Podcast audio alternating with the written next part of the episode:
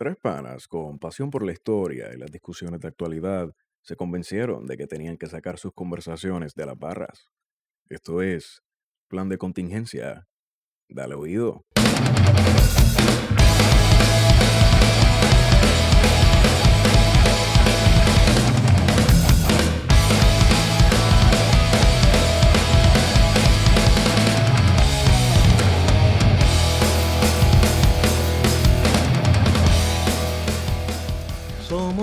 De contingencia y venimos a vacilar. Le juramos que en este episodio no nos vamos a emborrachar. Somos plan de contingencia y les venimos a enseñar.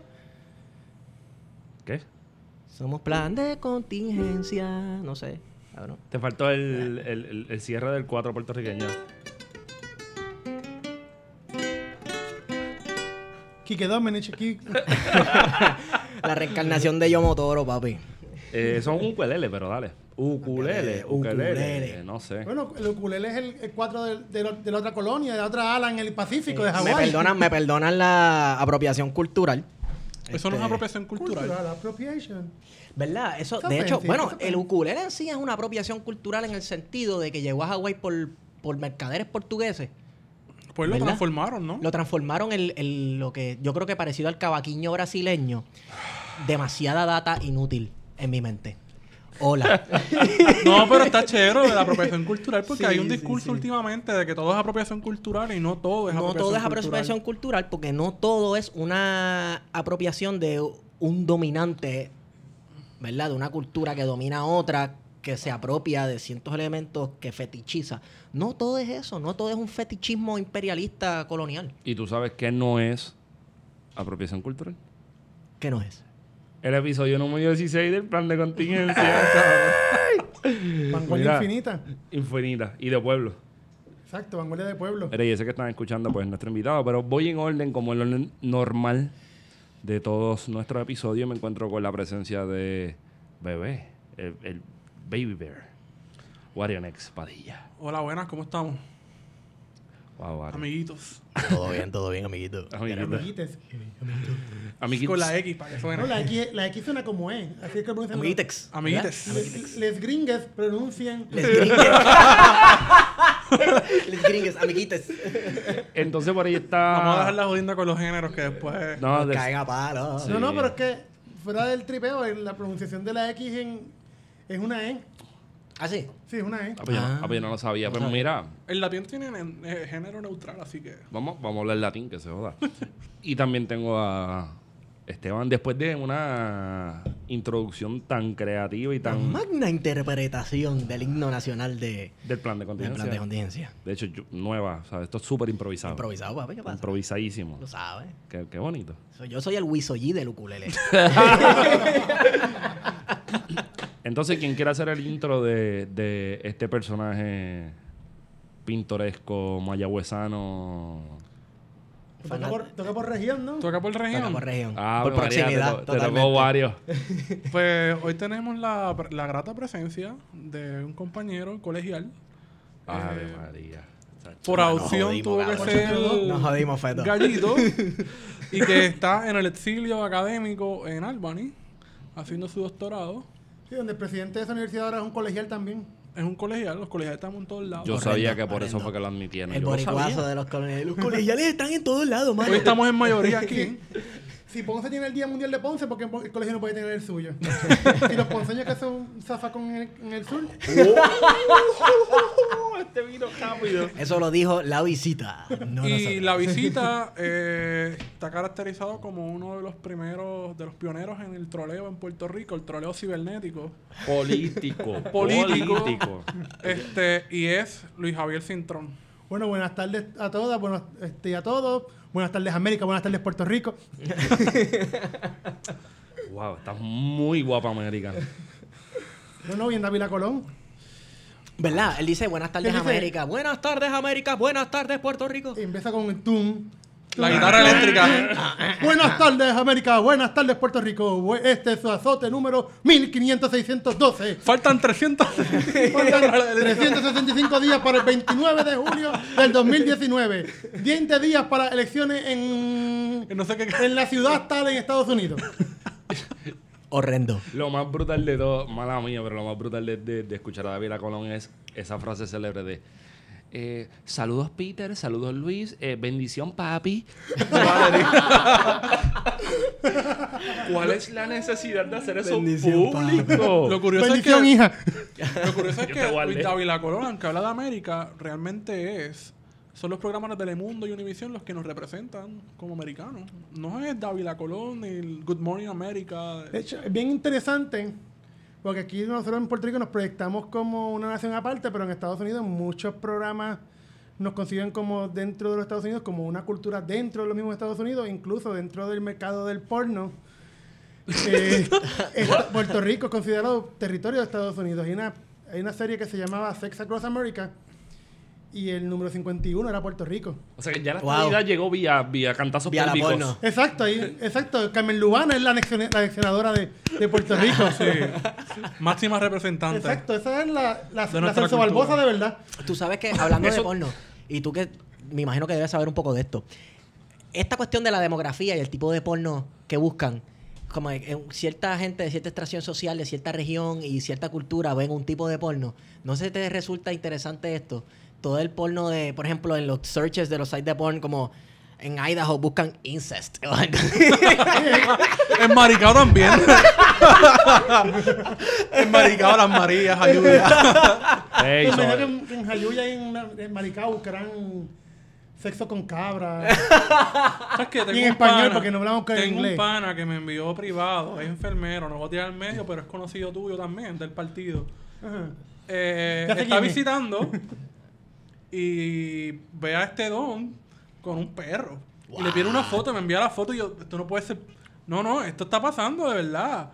Y el tipo lleva una hora metiéndoselo al perro. Wow. A la perra. Primero y la todo- perra estaba llorando. Primero que todo, una hora, Eso- tremendo estamina, Era un don como de sesenta y pico de años. Wow, tres ese- Viagras. Ese tipo está eh, pepa, pepa negra. Y fue, y y changa fue negra. eh, entre, entre Mayagüez y, y Maricao, por allá arriba, por, Sí, en la montaña. en la montaña. ¿Qué es lo que queda entre Mayagüez y Maricao? Hay un sector que se llama el consumo, ¿no? El consumo y están las, Las Vegas también. Las Vegas también. Pero hay una parte de Las Vegas que con, linda con Leguízamo y la otra con Leguízamo, sí, Leguízamo. Ok, pues entonces... Y todo eso. De ahí es en Rosa, de hecho, de esa área de. Está bien, no, no, chacho. Tremenda, de tremenda. ahí es temática. Hombres con hombres, mujeres con mujeres, hombres con perros. Y, De los baños de la Yupi a los baños del Capitolio. Oh, oh, oh, Es un meme suave. legendario. Mira, este, pregunta, pregunta que hago. ayer hablando de ese meme, de hecho, en la fie- una fiesta que estuve ayer. Mira, pregunta que hago. Vamos, vamos, vamos, a, vamos, vamos a caer en ruta. En ruta con La doble ruta, R. Estadidad. Mira, entonces, si, si yo te, Luisa, si yo te pongo una foto de Carmen Lubana, ¿tú la sabes reconocer? Depende. ¿De qué época? Sí, de la cuando tenía el pelo negro, pelo rubio, retirada antes de retirarse. Sí, sí, fue el, pe- el periodo sin condón o con condón. Wow. wow. Esto está más intenso de lo que yo pensaba. Esa es la, la anexionadora de Puerto Rico y hay, este, hay otra que de, del.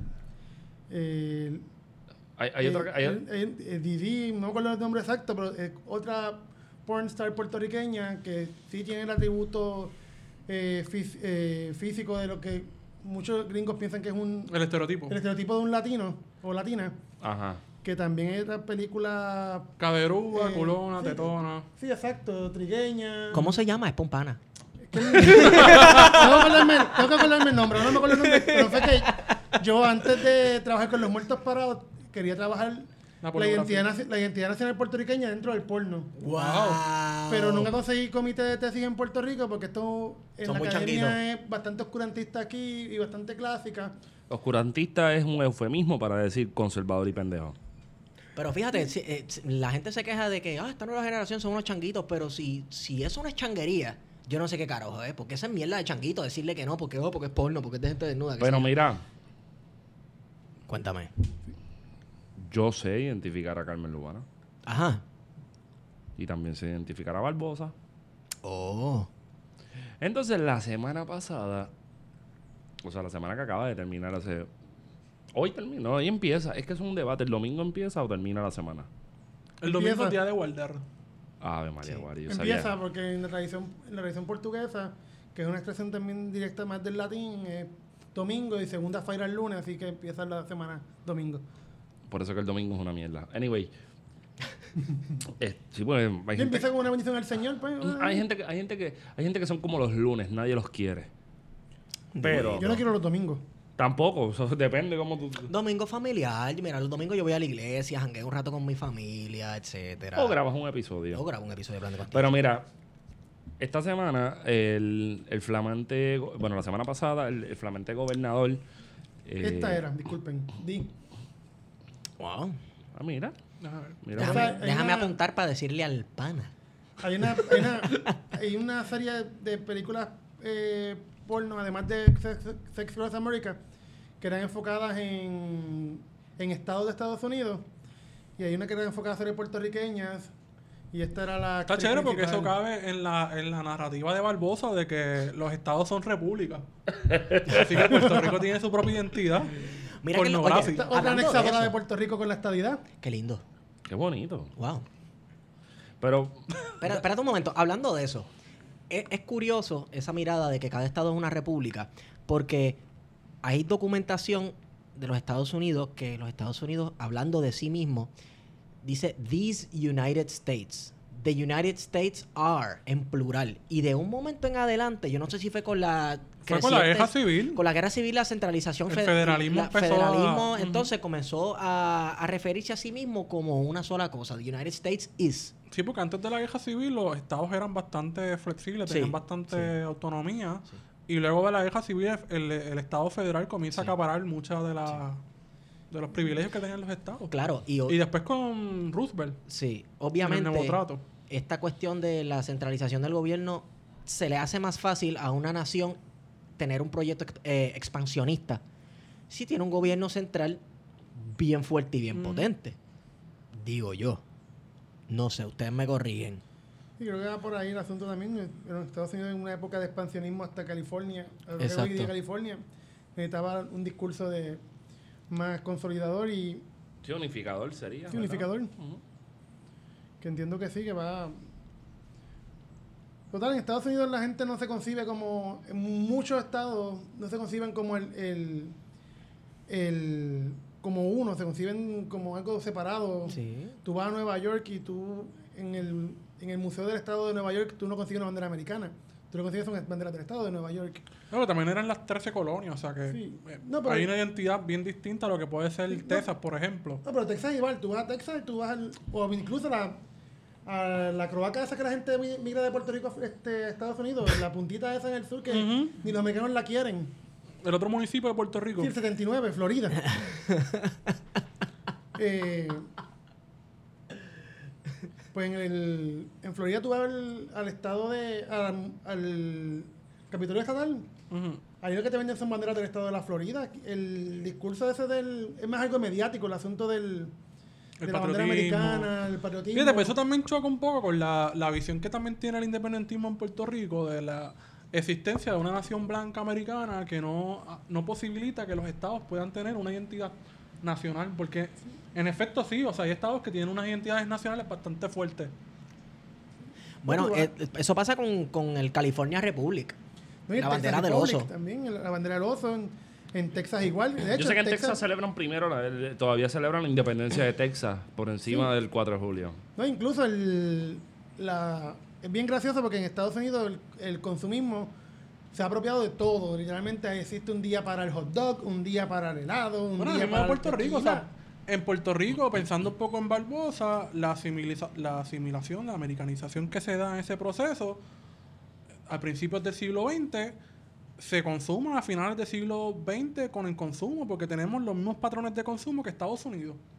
O Sí. bastante similares. Sí, claro. No, pero- y, ajá. Sí, no, en el asunto del consumo me, me refiero a que hay unos actos de resi- pequeña resistencia en los mismos Estados Unidos de la identidad cultural. Por ejemplo, el 5 de mayo, alguna gente considera que es eh, cultural appropriation porque es la batalla de Puebla. Exacto. Y que no la celebran en México. Que no, no la celebra nada. Bueno, en- En Puebla, probablemente. hay unos irlandeses que celebran eso. y- porque hay unos irlandeses que colaboraron en, Una expedición. una expedición católica, de una- un revolú eh, cercano a eso, y, y tiene que ver más con el separatismo irlandés que con el separatismo mexicano. Pero lo vinculan mucho con la- una identidad y una resistencia dentro de los Estados Unidos y lo celebran también con el Taco Tuesday, que es una, un pueblo que no se pudo asimilar a la cultura norteamericana, que consume tacos y ha sido tan, tan vocal que ha podido hacer que todos los Estados Unidos consuman tacos. Porque el taco fue una forma de resistencia de estos grupos hispanos en... eh, bueno, hispano viene eh, pre- este, posterior al término, pero estos grupos de territorios que eran mexicanos que fueron anexados, sus comidas eran literalmente plantillas y eso fue su resistencia, la comida. Hay Eso, un libro eso de es, cocina. eso es lo que mucha gente no entiende. Eh, con esta cuestión, de, esta cuestión del traspaso, si, si se le puede llamar de Texas y de California a los Estados Unidos, Fue un robo. eh, fue un robo, ok, pero Se fue muy bonito. es la Gente, ubicación de ahí vivía, ahí vivía gente. Ahí de vivía gente. Al igual que en, que en este, los estados del valle este que Francia le vende el, del Mississippi, Luciano, ahí vivía sí. gente y hoy día están los Cajun y tienen sus tradiciones. Pues en esos territorios del oeste vivían gente de herencia mapaches. mexicana que nunca se fueron. Al sol de hoy sigue ahí. Por eso es que mucha de esta gente, o sea, la identidad, no sé si mexicana o llamarla hispana o lo que sea, ha sido parte de los Estados Unidos por más de 150 Es que, años. por ejemplo, el tratado de Córdoba, el de, el de este cabrón, de Santana, ah, Santana, no miraba a mí, este, Iturbide. Olvido.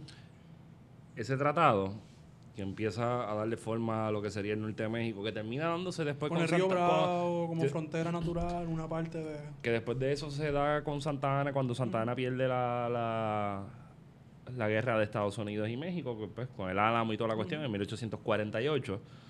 Si uno se pone a ver el, el tratado en sí, las demarcaciones geográficas, Santa Fe, Ajá. que es Nuevo México hoy día, es parte de México. So, digo, eso es- lo estoy diciendo como un, Y también boricuazo, pero la, sí. la idea de una frontera fija como existe hoy en Estados Unidos de un muro es bastante reciente. ¿no? Súper algo nueva. de- Súper nuevo. Eso es súper nuevo. Eso siempre estuvo ahí y eran bastante fluidas. O siempre ha sido fluida esa, esa frontera. Y en parte también eh, existía una importancia de la consolidación de fronteras por esta cuestión de los esclavos estadistas. eh, estadistas. Los esclavos estadistas, Bueno, los estados, los estados esclavistas versus los no eh, esclavistas. Los del sur, sobre todo. Exacto, los del sur sobre todo, y esta cuestión de, ok, vamos a admitir un nuevo estado a la Unión, ¿va a ser esclavista o no va a ser esclavista? Ujú. Que esa era la cuestión de sí, Texas y- es- exacto, existía una importancia de establecer fronteras claras de dónde se podía tener esclavo y dónde no se podía tener esclavo, y eso formó parte también de la Fíjate, consolidación chévere que tenemos esta, esta conversación sobre la formación de las identidades de los estados de Estados Unidos. Ajá. Porque es que estábamos hablando de Barbosa inicialmente. Y Barbosa pues creía, ¿verdad?, de que los estados se conciben como una república. eh, y que forman eso que llaman la Unión, la, la gran corporación, como dice Guapa Radio. Pero en Puerto Rico el anexionismo ha olvidado por completo al padre fundador de, este, de esta tendencia de estatus político que es el anexionismo en Puerto Rico, que Mira, surge también, ¿verdad?, con el independentismo a partir de Lares, porque no necesariamente todos eran independentistas. Ajá. Y que encuentra en Barbosa esa figura y que desde la semana pasada, desde la semana anterior, me dio ¿verdad? una pena bien brutal por el pobre Barbosa. No puedo entrar a la Yupi por negro. Que la lluvia no existía. Pero pues, este, O sea, Barbo- Barbosa, Barbosa muere en 1921, si mal no recuerdo. la lluvia se funda en 1903, ¿no? Pero dando clases de escuela normal, ni tan siquiera una escuela formal de. No, y que la escuela de medicina no es hasta los 50 o 60 cuando se pero hace recinto de ciencias médicas. Porque antes era Porque- tropical, medicina Pero tropical. no era lo mismo. O sea, era un instituto de, medicina tropical, era un instituto de investigación. Sí. Ni siquiera era formación. Si tú querías ser médico tenías que ir a España, que usualmente era lo que hacía. Sí, iban a Toledo a estudiar medicina, principalmente. Por eso, porque el- el- lo de medicina tropical es para estudiar dengue. Era para Y parásitos. era Sí, investigación. Y malaria, y malaria. Enfermedades tropicales en el, el Caribe. Esto Entonces, liga obligado. Ok. Ok. Gracias. No hagan esos baches, vamos. anyway, Es que, es que estamos en el, en el refill de Ah, estábamos y- hablando de Barbosa, este, y tengo entendido, yo creo que te vi, este, Guario, teniendo esta discusión con alguien sobre la ideología política de Barbosa que aparentemente Barbosa no fue un estadista acérrimo toda su vida. Sí, que inicialmente siempre se habla de Barbosa como la turba republicana Ajá. fanática. Pero parece que al final de sus días eh, sí logró recapacitar sobre esa posición de de estatus. y dadas las contradicciones internas del- de lo que estaba pasando en Puerto Rico Ujú. en la segunda década del, del siglo XX, pues parece que hizo una rectificación. Es que yo creo que la clase política e intelectual puertorriqueña a principios del siglo XX sufrió una desilusión tan grande. Porque incluso Que había, ya lo habíamos hablado en un Sí, episodios anteriores. habían independentistas anexionistas. Bueno, tenían un partido, el Partido Exacto, de Unión, todos exacto. estaban ahí. Gente que quería que Puerto Rico se independizara de España, se formara una república, eh, me imagino que emulando el caso tejano, y entonces luego se anexara a los Estados Unidos. Y que también estaba el autonomismo, que miraba mucho a Canadá como un Ah, ejemplo a seguir. Estaba- habían, creo que habían dos modelos, el modelo cubano y el modelo canadiense. Canadiense, sí. Exacto, de autonomía. Canadá tenía un autonomismo un poco más suelto, un poco más liberal, por así decirlo. El autonomismo inglés siempre, siempre había sido más, más flexible, porque ese es el caso de las colonias, Claro. de las 13 colonias que tenían asamblea. Lo Aunque que eran las asambleas de los planters, de, los plan- de, de las plantaciones, Sí. Eh, pues, tenían una serie de autogobierno. Incluso acá en el Caribe, Barbados, por ejemplo, Jamaica, tuvieron esa experiencia de las asambleas. También Incluso, tiene- ajá, No, también tiene que ver mucho con el desarrollo de sus instituciones y su. En el caso, en el caso de Inglaterra, hubo un proceso mucho después de la revolución industrial. Eso crea también un proceso para transgredir y formar nuevas democracias en Que siempre eran las democracias de los de, que tuvieran Sí, propiedad. Este, Sí, sí, sí. el dueño de, el dueño de tierra, el dueño de, de fábrica. el- el Porque, que por ejemplo, en el. Caribe el derecho al voto se va a lograr en los treinta y pico, cuando la Gran Depresión estalla y que los negros comienzan a pedir este derechos políticos. Sí, las mujeres igual que fueron en Ujú. 18, no. No, en el, estaba hablando en el Caribe, en Jamaica, este, ok. en el Caribe inglés. En Puerto Rico también se da el derecho a la mujer al voto, se da en el 35. 35. sí. Mira, eso que hablaste del modelo inglés del colonialismo, eh, me acuerda a lo que yo estaba hablando el episodio pasado sobre Winston Churchill y como él pensaba de Poncio Pilato, Ajá. este, que me concuerda ahora, que es cierto, el modelo colonial inglés creo que históricamente ha sido un poco más de laissez-faire, no ha sido tan ah, así control free Como como, el el, francés español, como el el español. Este, yo creo que es eso. Que eso, eso explica la mentalidad de Churchill al hablar de la provincia de Judea en los tiempos romanos. Me fui en el viaje otra vez, no importa. Anyway, esta semana, eh, hablando de todo un poco, fue la semana del 25 de julio. 25 y 27, que 25. los pobres estadistas todavía no conocen la historia del padre fundador de- del anexionismo. Un día libre, ¿no? Es un día libre, sí. Bueno, era, bueno, Era, era, era. pero ahora se. Ahora es el día de los padres, No, es que yo de los founding estuve, fathers de la Sí. Yo estuve en estos días en Fajardo, en el, pasé por el área de la alcaldía y había un. El castillo. Sí, eh, eso Una cosa ridícula. Como, ¿Qué fue- como qué- qué fue una, que te como una arquitectura sevillana de ataque. Pero ven acá, ¿qué, te- qué fue que te encontraste? Una foto de Modesto Lacen en- y, y celebrando el 27 de julio. No, ahí tienen a Antonio, Antonio Barceló, ¿verdad? Sí, Antonio Rebarcelo. No, pero tiene, una- tiene un papelito de estos de papel 8x10 Tamaño que, decía, tamaño carta, que decía el municipio se- estará cerrado del 23 al 27 por motivo del el verano. Eufemismo. Eufemismo para decir cerrado por el ELA y por Barbosa. Claro. ¿Qué municipio fue este? Fajardo. Faj- PNP? Mira, yo estaba, yo estaba en Fajardo ayer. Ve- ok, ¿yo estoy loco o en Fajardo hay una estatua de Valero? Sí. Es que Valero Es la única Fajardo. estatua que hay de Valero. Y hay una avenida, General Valero. Yo llegué allí y yo, pero espérate un momento, esta gente, los comunistas aquí bolivarianos, no me jodas, yo me quedé pasmado. Eso sí, le quitaron la placa a la estatua, no la tiene. No tiene la placa identificando Se la robaron seguramente. Pero el que sabe, ahí está, con caballo y sable en mano, como las de Simón Bolívar y de Eso San no lo donó Martín. Venezuela. Yo creo que eso lo donó Venezuela hace mucho tiempo. Espérate, espérate, tenemos ¿Tú una estás jodiendo? en caballo. Ecuestre, Sí, sí. en caballo con espada. Como, como Carlos III. Sí, ecuestre. Bueno, como No la. me como jodas. La la- estatua de la Puerta del Sol, una cosa así. ¿Qué cosa cabrona? Sí, sí, sí, yo me quedé pasmado. Anyway, eh, semana de la- 25 de julio. Hay dos vertientes que me gustaría hablar del 25 de julio. Ajá.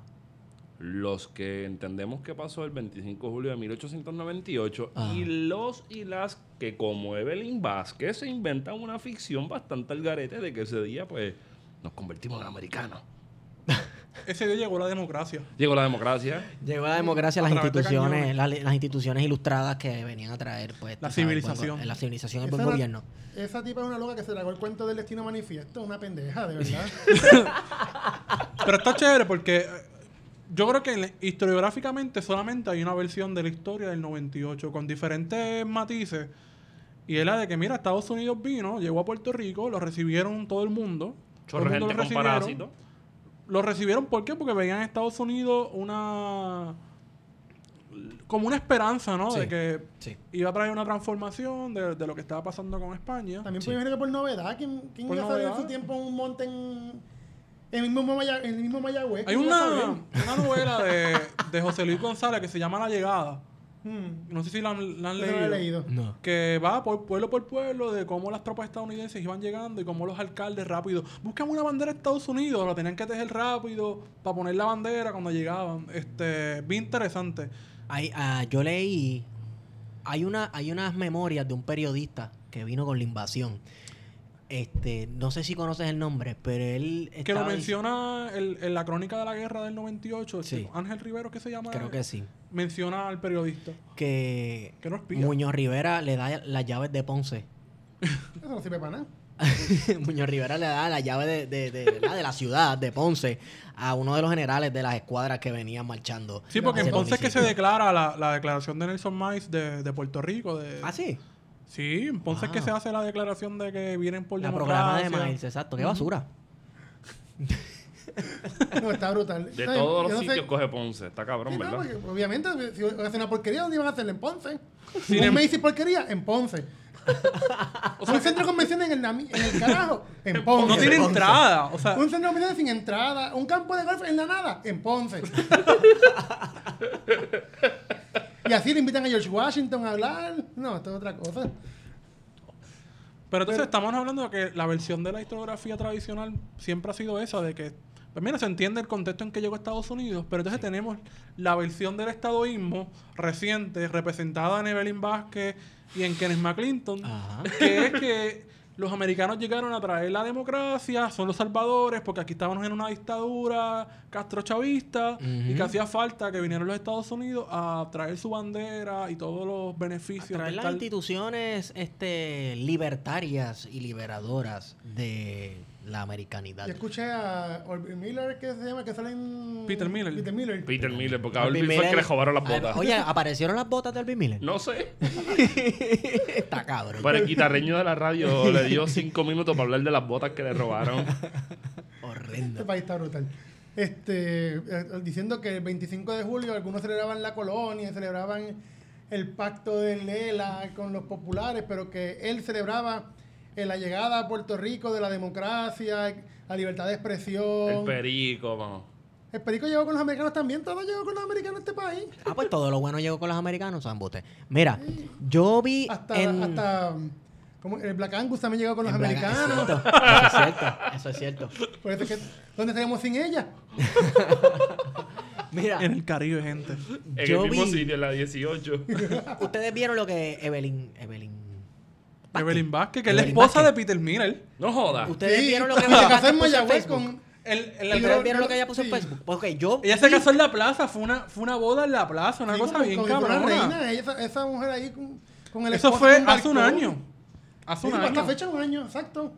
Qué Se bonito. casó hace un año en la plaza. Con un concierto público para toda la gente. Yo vi- eso ni Sila, ni Sila hizo eso. Mira, yo vi un post súper idiota de Evelyn Vázquez diciendo que ella le daba gracias a Dios por la llegada de los americanos y qué sé yo qué. Entonces, Yo tuve, Vi un honestamente, tweet. yo lo vi. Y yo, Yo no tuve sé- que ajá. entrar a la página de Belín Vázquez a ver si eso era a verdad. ver si era Yo verdad. envié, Pues, el screenshot, ¿verdad? Fue... pues mira, Voy a yo vi, buscarlo, voy a buscarlo, voy a buscarlo. voy a yo vi, no sé, yo vi un tweet de los idiotas del reintegro que decía casi exactamente lo mismo. Y yo, what the fuck. ¿Cómo uno puede o sea, discernir ¿cómo la- uno puede discernir si esa gente está en serio, está de verdad? Cuando tú entonces lo comparas con cosas que ponen en internet, gente que está en la política de verdad. Entonces yo tuve que entrar como que, espérate, ¿quién lo puso primero, quién lo puso después? Porque es que es tan idiota. Aquí la sátira supera. O no, ni lo supera. La sátira no se distingue de la realidad, brother. Esta es la isla que se tripea. Esto es mágico real, realismo mágico. Sí, esto es loco, como- esto, esto, esto es una mierda. Entonces, No, hablando mierda, de no, porque reali- me hace reír, pero... habla- sí. Esto es un meme.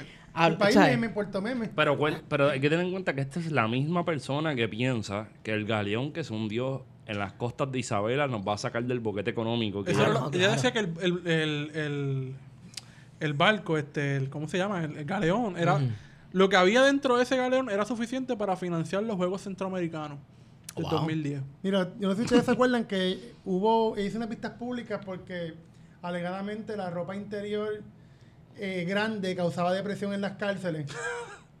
Como, ¿Qué? como así. ¿Qué? Entonces que ella, ella, ella hizo? preside una de las comisiones, creo que era la de salud o algo así, que ella estaba haciendo una cumbre de salud mental en Puerto Rico. La primera loca de este país. Ella y Yulín deben ser. Y lo más cabrón es que no había nadie que tuviera el peritaje dentro de la cuestión de salud mental. Era como que, y vamos a tener una conversación con Tata Charboniel y vamos a hablar de salud mental con la primera dama. Mata así lo que no puede ser. Vamos, que, que, que, que sí, sí, debería conversar de sus experiencias y sus problemas mentales con las demás ¿Cómo personas. se llamaba el Congreso? Salud mental y de, de la anécdota. Ajá. O sea, ¿qué, qué, exacto, ¿qué peritaje tiene Evelyn Vázquez para hablar de salud mental en Puerto Rico? ¿Qué peritaje tiene ella para ser senadora? Ese es el asunto. ¿Qué peritaje tiene ella para ofrecerle a un país?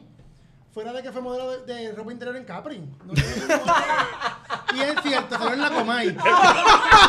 La como, como, como fuente. Yo cito lo que veía en mi tesis. La Comay es un documento histórico, las grabaciones de la Comay son documentos históricos de La Comay lo pegaba todo. si la Comay lo decía era verdad. Yo la cito en mi tesis.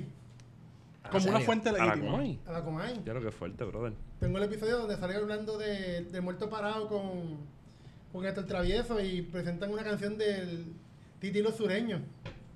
Que si quieren saber más de la, de la tesis y del muerto parado, este, quédense para anotar cárcel, que vamos a hablar un ratito de eso con Luisa. La cuestión es que el 25 no vino solo. No, Ajá. el 25 vino y nos aplicó la dormilona. Porque hubo una vista congresional. De esas que a le gustan mucho, del Comité de Recursos Naturales del Congreso, Con Rob Bicho. con Air Bishop. Bicho Panela. Oye, que dicho sea de paso, el cabrón se atrevió a ponerse un... Vamos a darle un poquito de sustancia al sud. Mira, yo no puedo decir nada porque conocido profesor de economía que lo tuvimos en el podcast tiene un traje idéntico. No, Lo estoy tirando al medio. ¿Cómo? ¿Cómo? Pero ¿Cómo? ¿Cómo? Él, él es puertorriqueño, así que no le aplica. Pero en el caso de Rob Bicho, llegó el school. típico traje de blanco, de plantación, de dueño de la, de la hacienda.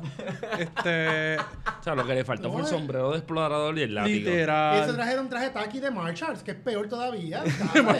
Es un legislador cafre y parcelero. Pero y le- sí, con toda la condición de clase, como con, y negativa que le puede dar gente como Eduardo Lalo. Diablo, el bollete de Eduardo Lalo con los cafres. Wow, increíble. Yo Rob no Bishop. leo las columnas de Eduardo Lalo hace tiempo. Porque Yo tampoco, pero lo sigo en Facebook. Porque no es que te gusta, es que te entretiene. Exacto. Pero vamos para la de nuevo. Ese, ga- el ELA es parte central de esta discusión. No lo estamos viendo como... Mira, si nosotros llegamos a por lo menos 2.000 downloads de este episodio, estamos más al día que Cuchín. Porque, porque Cuchín, siendo lo emblemático que es, tuvo un live en Facebook que solamente lo vieron 300 personas. ¿Quién fue ese? Cuchín, el conde de la mermelada, tú Ah, sabes. el. sí. Ven acá, ¿qué tiene de nuevo que decirle Cuchín al pueblo de Puerto Rico? ¿Qué ideas nuevas tiene que aportar ese hombre para él pensar que él va a hacer un live o va a hacer una, va a dar Recuerda un que él es discurso? condecorado del el príncipe de España. El príncipe, Príncipe de Asturias. el príncipe de Asturias, pero es que, o sea, Pero ¿qué, ese premio se lo cualquiera si se lo dieron a Elton John. qué tiene ese hombre que decir, el conde de la Quenepa, nuevo, que le interesa incluso hasta los populares? Yo creo que los mismos populares vieron ese tipo hablar. Fíjate, la mejor persona que ha hablado esta semana de los, dentro del Partido Popular Ajá. sobre Lela ha sido Rafael Cosalomar.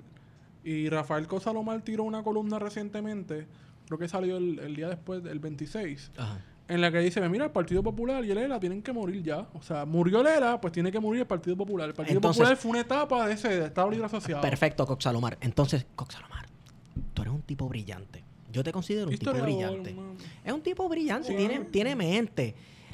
Tú y yo Pa- no. Papi, da el brinco. Ya. Esa gente no te quiere.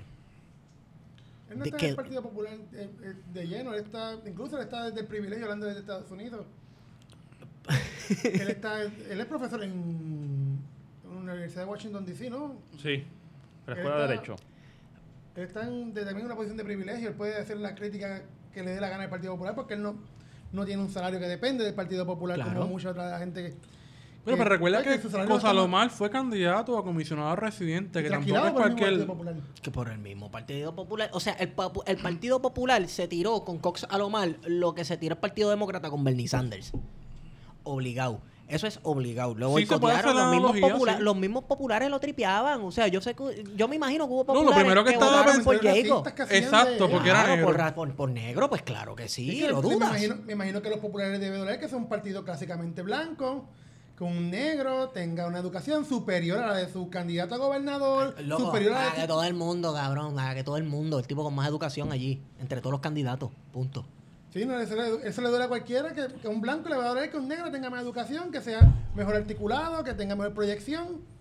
Claro que le duele y lo van a sabotear. Por eso Sí, también de, claro. de vez en cuando sabotean a otros candidatos populares, como hicieron en Cabo Rojo con Santos el Negro Ortiz. Ujú, Que tuvo que correr independiente y ganó. Pero Independiente ganó y ahí fue que el partido tuvo que rescatarlo de nuevo. Y que de hecho, Doña Miriam dice en algunas ocasiones que él- ella ha tenido dos amigos grandes en su vida: Santos el Negro Ortiz y Juan Maribra. A pesar Miriam, de que llevó doña la Miriam. contraria Doña Miriam. Revolucionaria.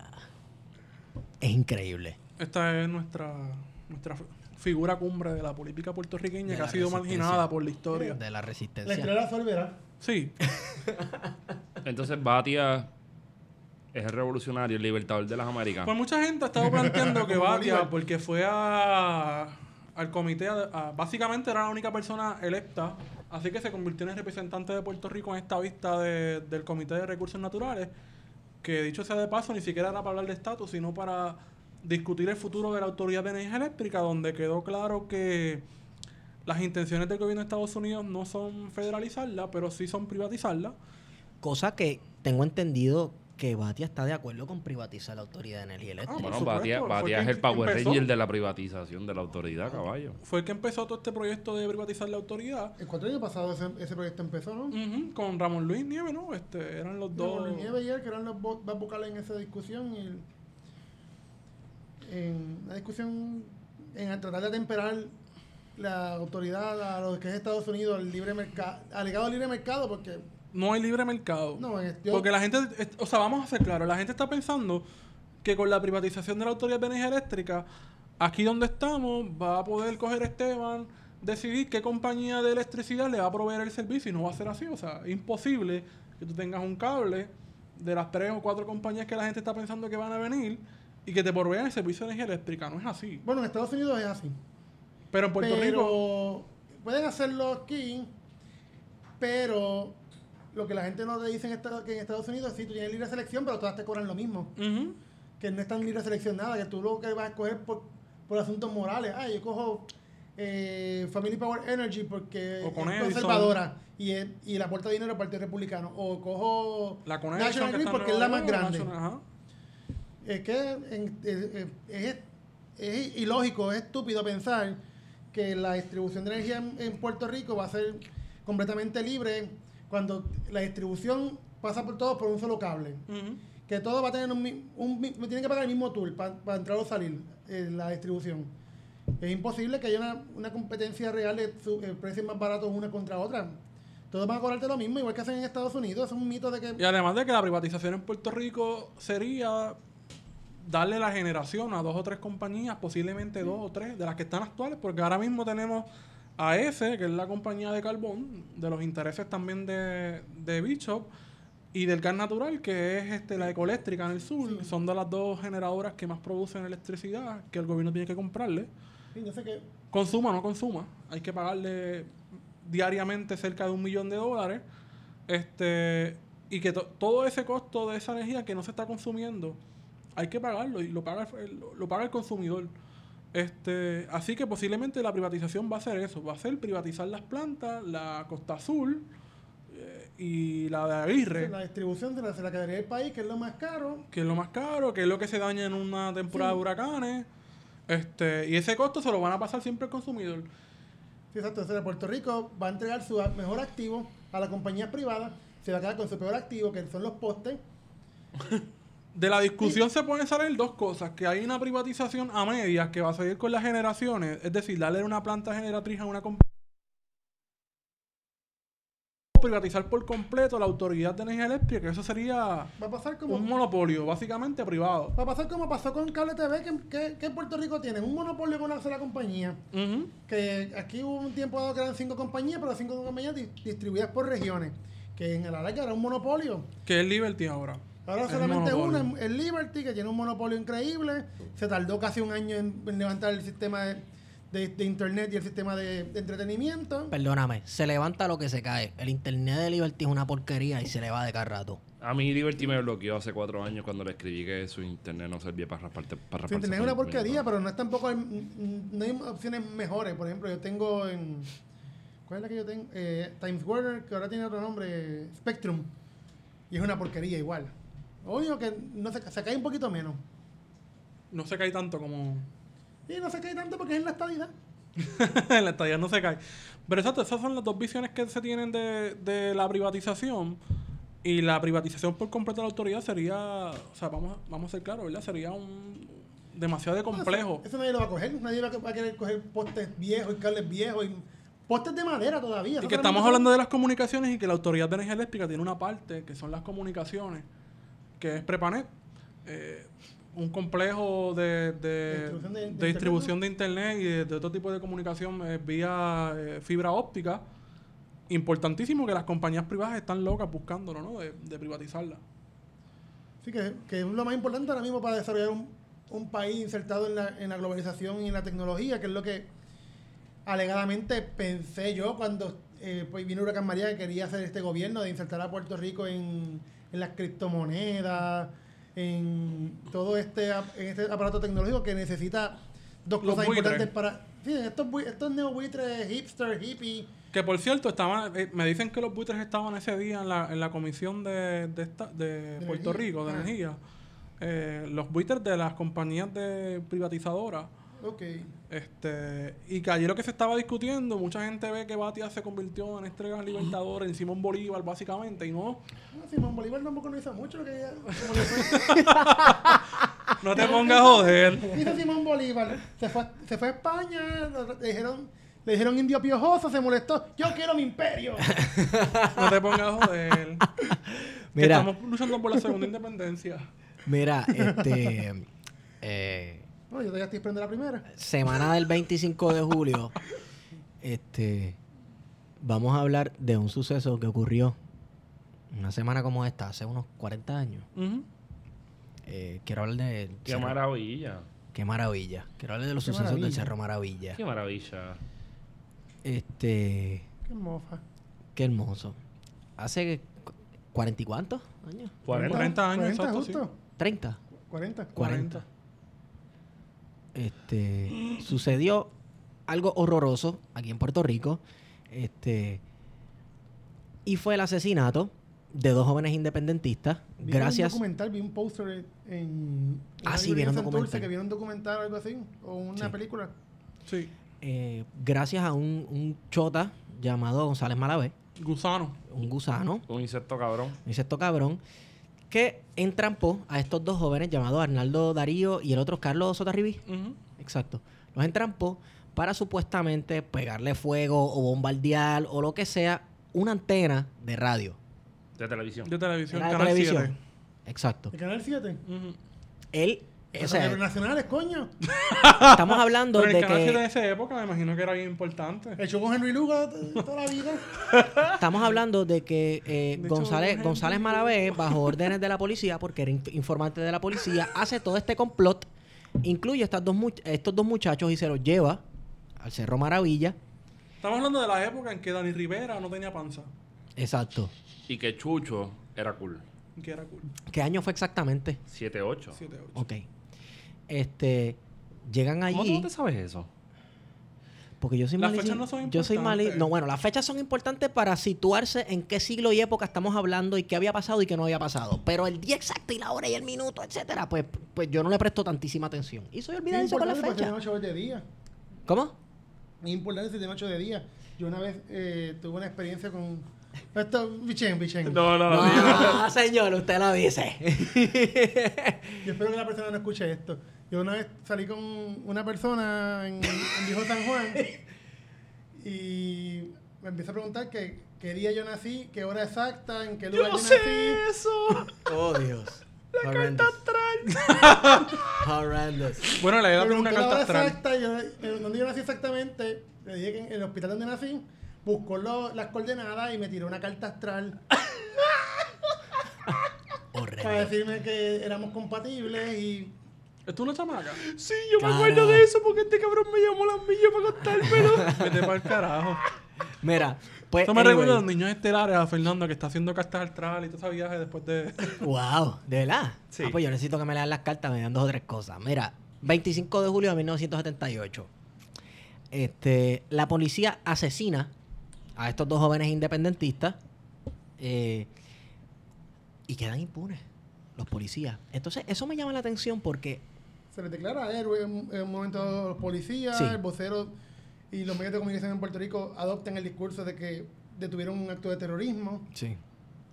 Es el, el gobierno de Puerto Rico y los hilos que lo controlan han, han tenido este fetiche para usar ciertas fechas específicas para hacer ciertos actos de bandolería, de, de ¿cómo es que le decía el visu? Este, piratería y... Yo no sé, yo le llamo eso cabronismo. Ok, cabronismo. Entonces, este, o sea, el 25 de julio masacraron a esos dos muchachos. O sea, estamos hablando de que el 25 de julio empezamos 1898, La la invasión invasión. de Estados La Unidos. invasión. El día de Santiago. Santiago Apóstol, santo importante en España. 25 de julio del 52, el Estado Libre Asociado. Estado Libre Asociado. Y 25 de julio del 78, El Cerro Maravilla. Exacto, Cerro Maravilla. Es evidencia de que aquí cuando el gobierno federal o el gobierno estatal actúa en represión, no lo hace por coincidencia, escoge cuándo hacerlo. Ya la semana pasada hablamos de Filiberto. Bueno, hay dos teorías, porque una de las que está tirando por ahí Marco Rigado es esa, la que estás diciendo del gobierno federal, Ajá, para quitarle culpabilidad al gobierno estatal. ajá. De, de los sucesos de Maravilla, pero hay una comisión de que se hizo, una comisión de investigación del Senado y de la Cámara en conjunto. En Cuando me- 83, 84, ¿no? Que se televisó, mucha gente dice que fue el programa de televisión más visto en toda la historia de la televisión ¿Esto la puertorriqueña. El pietaje, el pietaje de eso está todo completo del juicio en el en archivo, internet. en el archivo general de Puerto Rico. Está completo. ¿Y la maqueta dónde está? Eso no sé. Eso se, eso se rumora. Yo lo escucho, yo no tengo, no tengo esa fuente. En verdad la tengo, pero Porque no. la maqueta está bien cabrona. No sé si la, la gente tiene que buscar ahora en YouTube el video del donde está el abogado, eh, esto era que se llamaba, Mm. haciendo la interrogación y en el medio de la comisión, en el Capitolio, está la maqueta de las antenas y de la montaña de Cerro Maravilla donde, donde los asesinaron.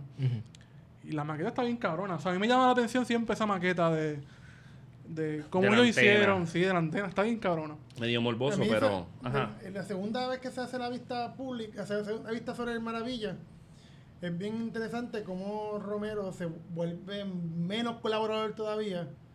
Y utiliza a la empieza- esposa. Sí, no, pero hay una discusión en un momento dado, bien técnica, que él empieza a decir, yo no puedo asegurar que todo lo que dije en el pasado es verdad. Por ejemplo, ya yo no soy gobernador de Puerto Rico. Sí, porque estamos hablando de que en este periodo el gobierno es compartido, o sea, que la legislatura fue popular y sientan al gobernador de Puerto Rico a declarar histórico en una comisión básicamente de justicia y el gobernador comienza pues a tirar, ¿no? De que a tirar bolitas ahí de que a restarle importancia a lo que estaba pasando. Y finalmente nunca se sabe qué exactamente fuera la conclusión de la comisión por no querer decir de que fue la policía de Puerto Rico, cuyo comandante en jefe era el gobernador de Puerto Rico, que era Carlos Romero Barceló.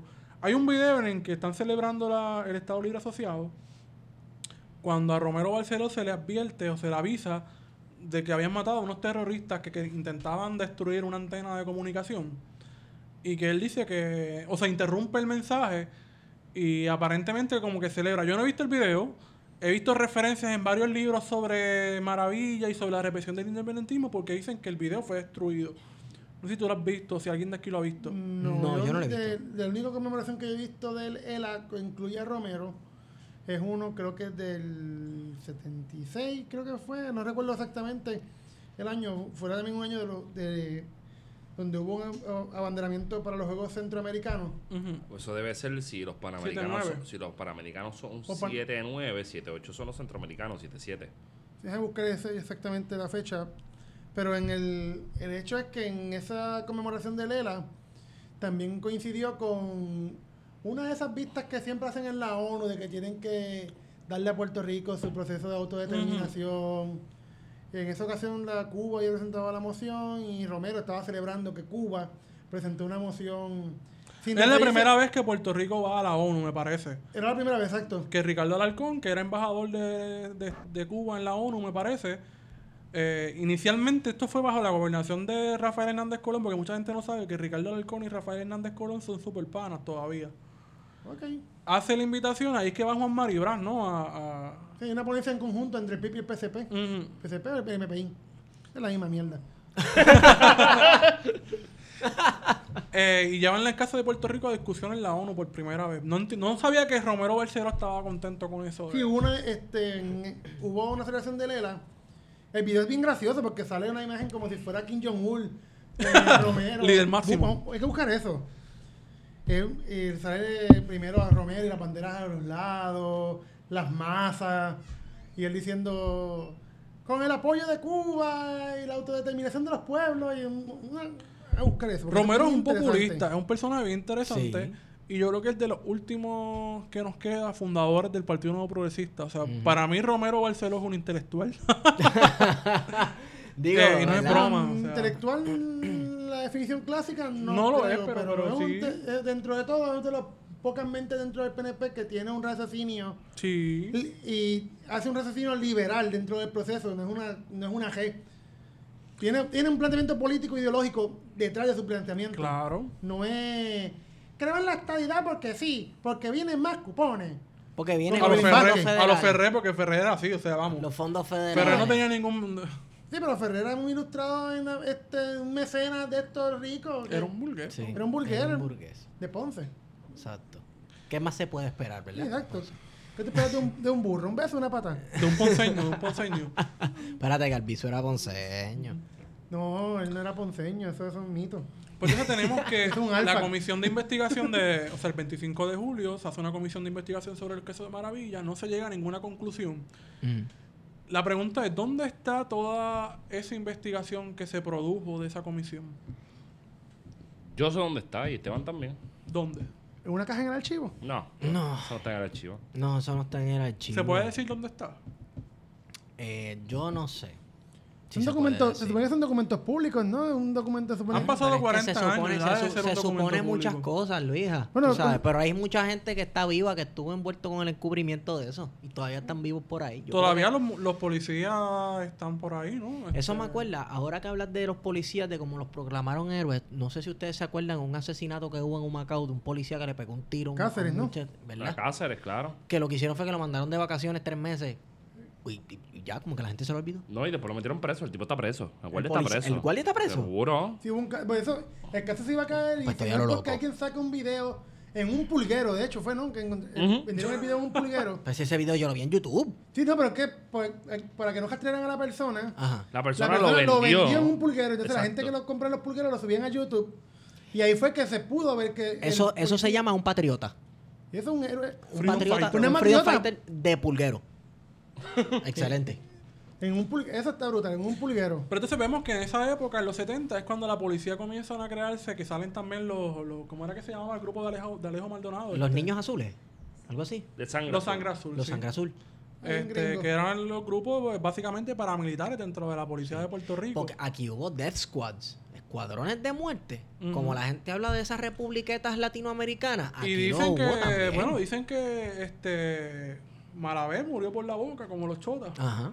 Eso es una leyenda. Eso no fue que lo, no lo mataron en casa de la vieja de él. lo mataron en casa de la vieja. pa' abajo. Saliendo, saliendo de la casa. abajo. Supuestamente Por la lo- boca. pues, Supuestamente lo, ro- lo rociaron. Claro, porque él sabía mucha información también. Y Malavé está, había penetrado completamente el, el PCP.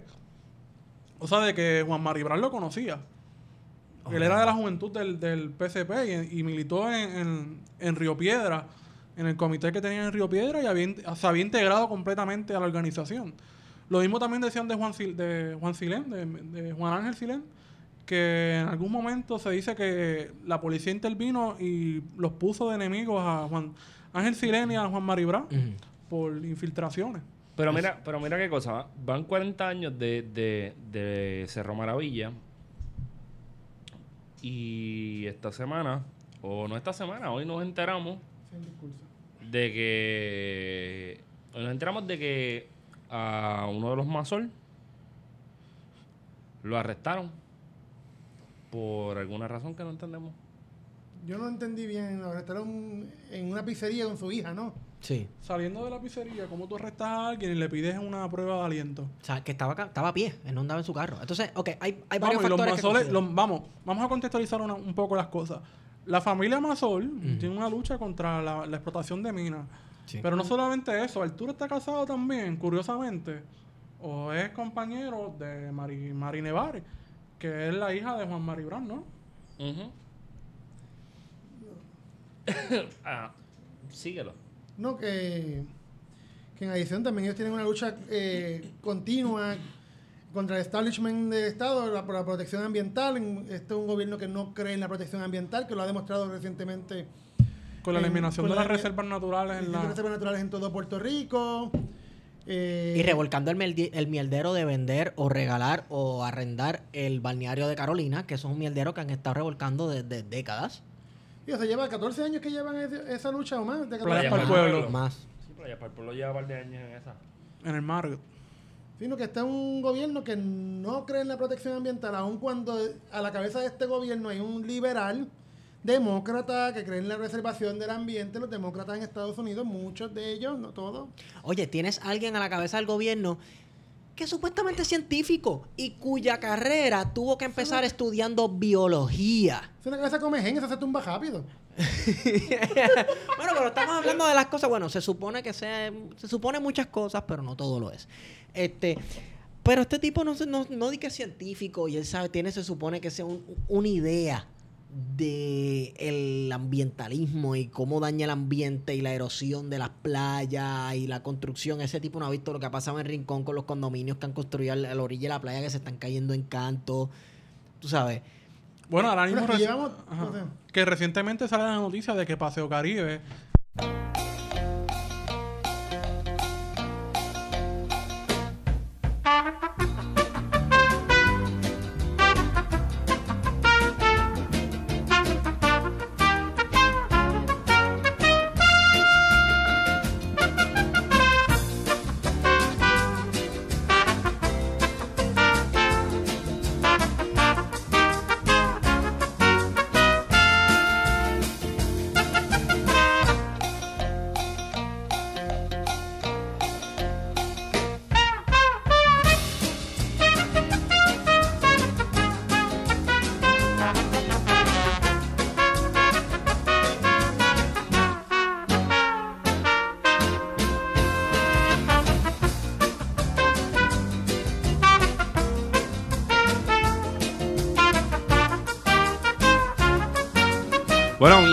hubo un percance técnico donde no sabemos qué pasó, pero todo se apagó. Recuerden que estamos transmitiendo desde el Ministerio del Poder Popular para la Comunicación y la Información desde Atorrey. Puerta número 4.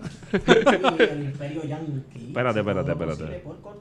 Tú estabas apagado. Comunicado, ahora sí. Wow, este imperio Yankee está increíble. Mira, pues está- o- ahorita estábamos hablando de edificios en, en Rincón que se caen en las costas.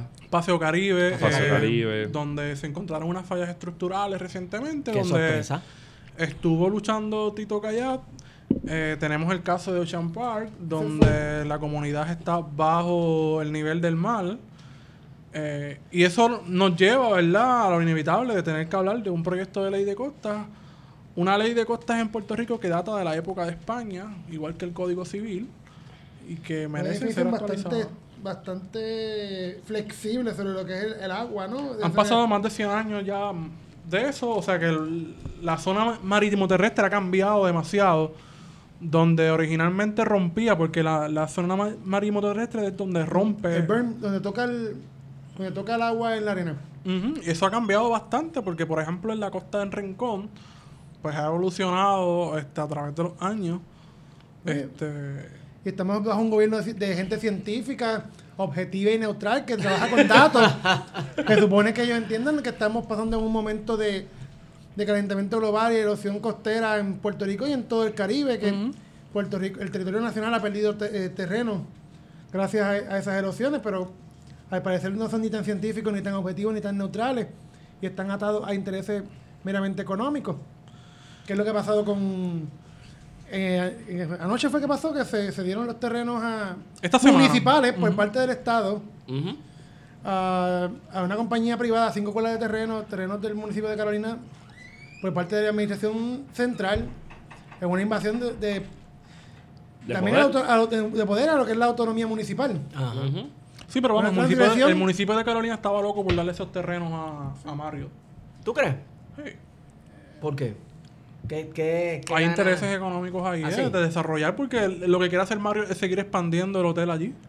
De hecho, eso es, es importante porque la película que mencioné al principio del programa, un- eh, Sex Across America, of America, de Carmen Lubana, una de, las de las escenas se grabó en ese hotel. Hay en dos partes, una abajo y una en un cuarto.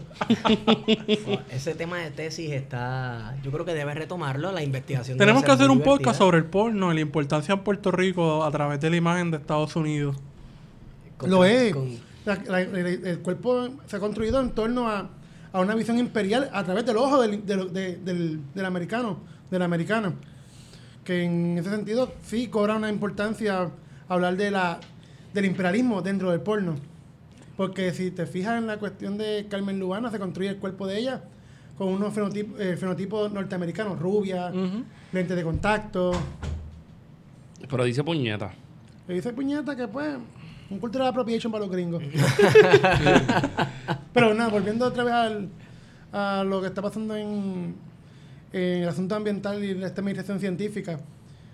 Eh, pues sí, Puerto Rico tiene un problema serio con la ley de costa. Eh, se, ha legislado, se trató de legislar en varias ocasiones eh, una, eh, un proyecto de ley para enmendar la ley de costa de Puerto Rico, crear una nueva ley de costa Vamos a temperar nuestros tiempos. El PIB la ha propuesto desde el, hace más de dos décadas, ¿no? Más de una, una década o más. Esto es para las personas que dicen que el PIB no propone nada en Puerto Rico, que solamente dice independencia, independencia. Eh, el PIB sí ha pu- propuesto eh, proyectos ambientales, etcétera. Lo que pasa es que pues los ignoran, Bueno, pasan por desapercibidos. la, la preservación de parte de lo que es el bosque capuchino en Río Piedra fue legislación propuesta por el Partido Independentista. Mucha de la prote- la protección ambiental que tiene este país ha sido gracias a, a la, a la lucha del, del Partido Independiente puertorriqueño. Ujú. Pero eso es una cosa que visibilizado no por se los ve. medios de comunicación Exacto, es una de las cosas que estaba diciendo recientemente Benjamín Torres Gotay, que dice, ¿qué está haciendo el independentismo? Y yo le digo, pues mira, mano, está haciendo algo, lo que pasa es que medios como el tuyo, El Nuevo Día, Ferrer Ángel Media, pues invisibilizan esa lucha. Hay otros medios de comunicación que también lo hacen. Dentro de esos medios de comunicación que sí le dan visibilidad a la lucha del independentismo es Guapa Radio. Sí, Guapa Radio, lamentablemente, es el único medio en Puerto Rico que le da toda la visibilidad al independentismo. Y si hay una asamblea de, de- de los, De estudiantes, de los estudiantes y las estudiantas de la UPR, va a Guapa Radio y si tiene que estar 8 o 10 horas, está la antenita de Y lo Guapa Radio transmiten afuera, en lo vivo. transmite completo, Sí, sí. editorializado, porque cada 5 minutos. Miren ese comunista financiado por el gobierno castrista. Pero está cabrón. lo cubren. Pero lo y es cubren. un archivo. Sí, lo cubren. Que Sí. eso, a diferencia de otros medios en Puerto Rico, no. Es insoñable que vaya el nuevo día y lo cubra completo. Que también hay una. En los medios de comunicación en Puerto Rico ya no está. También la cuestión de los cortes presupuestarios y la reducción de personal que los medios se han convertido en reciclar comunicados de prensa. Ah, sí, claro, claro, sí. Y no salen de ahí. Si no salen del comunicado de prensa que si tiene un error ortográfico la persona que lo envió, sale así mismo en el, com- en el medio y adiós que reparta suerte y que lamentablemente ya no tenemos la coma ahí para que diga los huevos de huevo día. Mira, eh, creo que eso tiene que ver algo que con que para el status quo es un tipo de comfort zone hacer ese tipo de periodismo, si se le puede llamar. Sí. Este, tú haces ese periodismo reciclando, eh, ¿cómo es? Reciclando Comunicados de prensa. comunicados de prensa, pues no te obliga a problematizar. Más allá de, exacto, los errores ortográficos o como la cara de fulano de tal cuando el gobernador dijo tal cosa en el comunicado. Entonces, yo quiero saber si es coincidencia o no el arresto y el, no sé cómo se dice esta palabra en español, el harassment, El acoso. el acoso. Hostigamiento la- este, policiaco. Estoy hecho un Agr- Agringado. agringado colonizado por el imperio yanqui. Eso es apropiación. Sí. Entonces, este, ¿creen que es coincidencia este acoso a los masol cuando se está empezando Teorías a de dar conspiración. teorías de conspiración? Pero, pero, pero, pero vamos. ¿Qué de peligroso tienen los mazos? Bueno, para, esta- para el establishment tiene mucho peligro porque esa gente lo, logró paralizar con, obviamente, con, con muchas otras estructuras de la explotación minera en el centro de la isla, tienen un proyecto cultural importante, han logrado preservar áreas Bueno, y ahora el proyecto de la revolución energética en la Junta, donde están llevando a cabo una serie de, de movimientos, ¿no? De darle, de desconectar a residentes, a comerciantes Chicos, pero estamos hablando de una de la red eléctrica. Estamos hablando de una gente que no habla de lucha armada. Que Una no habla normal, de. común Sí, exacto. Lo que pasa es que tienen una doña pasión. Tinti. Tienen una pasión por Puerto Rico, por el ambiente y por la cuestión energética. Coño, qué sé yo. Yo no lo. Eso no es una amenaza. ¿O tú Bueno, crees que sí? es una amenaza, no es una amenaza para gente como nosotros, pero para grandes intereses que quieran invertir en, En energía. en energía en Puerto Rico, puede ser una amenaza que haya una... Para energía renovable, sobre todo, sí. Sí, energía renovable, que en Puerto Rico hay varios proyectos de energía renovable también ocurriendo. De grandes intereses que... de grandes intereses, otros que están financiando dentro de la misma universidad de Puerto Rico proyectos, Ujú. o en otras instituciones eh, en, Puerto- en la isla. Que en ese sentido, eh, la familia Mazol y el proyecto Casa Pueblo se vuelve una amenaza y un estorbo para el, el desarrollo de, de estos proyectos de grandes intereses, porque son dos visiones distintas que chocan, una visión que emana más de lo comunitario, de lo social, desde el, gla- del grassroots, desde abajo, versus una que viene de impuestos desde afuera, de, eh, patrocinada por el gobierno y por eh, financiada por... Esto se da, para ponerlo más en contexto todavía, no solamente el reportaje que se hace sobre la revolución energética en la Junta, sino que se da en un momento en que los congresistas de Estados Unidos, de la delegación demócrata presidido por Nancy Pelosi, hicieron una visita en Casa Pueblo a darle las gracias porque estamos con ustedes, este, somos solidarios con ustedes, pero no hacen un carajo desde el Congreso, Claro. más allá de... de Es lavarse la cara. es lavarse la cara. Y de tirar un proyecto para condonar la Y mitad son de todos la los demócratas. no puedes sacar a nadie. Los demócratas en Estados Unidos Oportunista. son unos oportunistas, sinceramente. Eh, viviendo la experiencia que, que llevo ya dos años en Albany. en, en Albany, que es la capital del estado de Nueva York, donde se concentra el poder político del estado, es un es risible ver cómo han usado el tema de Puerto Rico en todos, todos los, los demócratas, los latinos, los no latinos, los, es, es- es- para mí, que soy puertorriqueño, ofensivo ver cómo mi universidad ya usa el tema de Puerto Rico para empujar la campaña de Cuomo, que, que va en elecciones ahora en, en septiembre. Vamos a tirar una. Esta semana, una ¿Cómo tiene conferencia de presente. Hablando de Puerto Rico. Estamos con ustedes. Era la campaña publicitaria de él. Sí, tienen eh, Cuomo específicamente porque el- eh, los, los latinos, específicamente los puertorriqueños en Nueva York, tienen un gran peso en las votaciones. Y la ciudad de Nueva York eh, es determinante para, para ganar la, la gobernación en el estado de Nueva York. Habíamos comentado, habíamos comentado, para vincularlo con lo que vas a decir ahora, Mm. que Nueva York representaba un tipo de diáspora distinto a la diáspora que está en Florida. La son- diáspora de Florida se puede decir que son más exiliados políticos de Lela y que son estadistas. Y que la diáspora que está en Nueva York no necesariamente responda a esos patrones típicos. O sea, una diáspora con más conciencia política, más envuelta en las instituciones políticas estadounidenses. Es una diáspora más vieja. La diáspora de, de Puerto Rico en, en la Florida es la que se ha estudiado mucho en algunos sectores, pero el aspecto político no se ha estudiado mucho. Y lo que podemos percibir que sí, que son los exiliados de, de la crisis económica de Lela. Que, Que salen de Levitown, salen de Levitown, Sí, ¿verdad? exacto. Es, es de, de- de un Levitown a otro Levitown. Ajá. Pues van un, a Horrendo, horrendo. no, es, literalmente así, porque mi- migran de un sitio con una planificación. Una periferia, sí. Sí, estandarizada, a un lugar súper estandarizado como es la Florida. En- Que no hay ni montaña. ¿Cómo? ¿Cómo Todo fue? es igual. No hay, no hay ni montañas, todo No, flat. todo, todo flat. Ah, sí, una- la montaña más alta de, de Florida es, la, es una montaña artificial que se construyó en un parque de diversiones del ratón con las orejas redonditas. Ah, sí. Eh, pero nada, sí, son, son distintas. La diáspora de, de, Flori- de puertorriqueños de Florida es una diáspora más joven. Que entiendo yo, si mal no recuerdo, em- empezó en los 50. La diáspora de Puerto Rico en Nueva York viene desde mucho antes de Del siglo 1898. XIX, ¿ah? Hay puertorriqueños del siglo XIX viviendo en Nueva York. Eh, Nueva York, a diferencia de Florida, es una ciudad, una área cosmopolita. Es una donde, hay- donde convergen muchas ideas y hay muchos eh, ideas tanto progresistas como conservadoras y eso hace que haya un debate mucho más formal. En la Florida lo que la El debate es conservador porque lo que tiene son el exilio cubano Sí, y que ahora se está quedando, está siendo desplazado. sí, el exilio cubano se está moviendo, se está cambiando y lo que está llegando es un exilio venezolano mucho más conservador que lo que eran los, los cubanos. Wow. que en ese es. sentido, el proceso de socialización, que también es importante para la formación del pensamiento de las diásporas, la diáspora puertorriqueña que está en Florida está llegando a un lugar que es sumamente conservador, un lugar que es reaccionario, que todavía vive en la Guerra Fría y que en adición la formación histórica de la Florida era el centro de vacacional de los conservadores norteamericanos en todo Estados Unidos. Y para pasar su retiro también. a hacer su retiro ahí. Iban a que si a San Agustín, Tampa Bay, el, el, el otro, este Ponce de León, en pueblitos, chavitos de pueblo que hay en, en esa, en ese estado.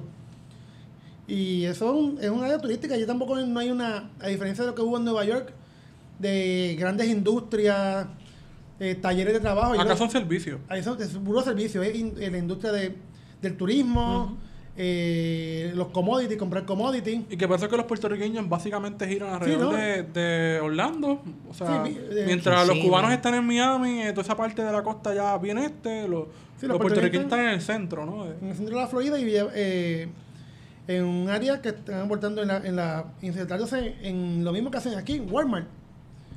o Star No, Wars, Wow. es están, fut- es decir, están trabajando, están trabajando en las industrias que trabajan, que aquí no consiguen trabajo, se iban allá a trabajar en lo mismo. Eso me recuerda un meme que decía, me fui para Florida y me va cabrón. Sí, y no. decía, estoy trabajando en Walmart. No, y había otro que decía, ah, en Puerto Rico yo, yo trabajaba lavando plata, y hacía dishwa- dishwasher. Sí, porque, porque la tendencia es que la gente piensa que si tú migras, automáticamente... Te va mejor. Exacto. Sí. En Puerto Rico trabajabas en McDonald's, migraste hablando, eres técnico de refrigeración. Yo les voy a algo. recomendar, les voy a recomendar una película dominicana, eh, medio vieja, de, de los 90 yo creo, que se llama Nueva York. Clásico. Un clásico, de un comediante legendario dominicano.